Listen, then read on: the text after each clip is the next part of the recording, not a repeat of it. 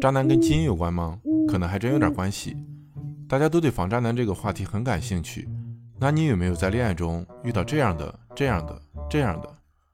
斯德哥尔摩卡罗林斯卡医学院的哈塞瓦隆研究了五百五十二对瑞典双胞胎兄弟的大样本，探索了加压素受体基因和男性婚姻稳定性之间的关系。加压素是什么呢？大家都知道催产素吧？催产素被誉为爱情荷尔蒙。事实上，催产素只对女性有作用，而影响男性在两性关系中表现的是加压素。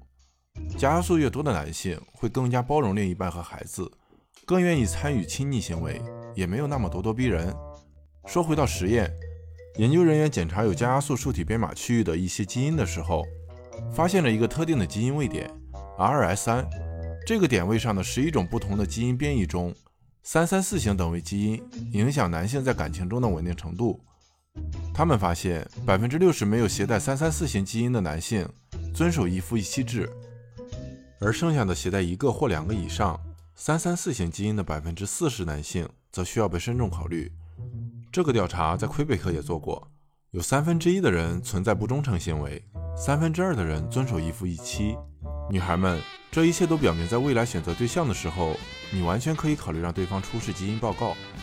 扫描二三基因位点上有没有三三四型基因如果是阳性那就得考虑一下了。如果是双阳性你还是找别人吧。最后祝愿大家都能找到真爱哟。如果你对我的影片感兴趣的话记得帮忙按下点赞收藏关注哦。呜呜呜呜。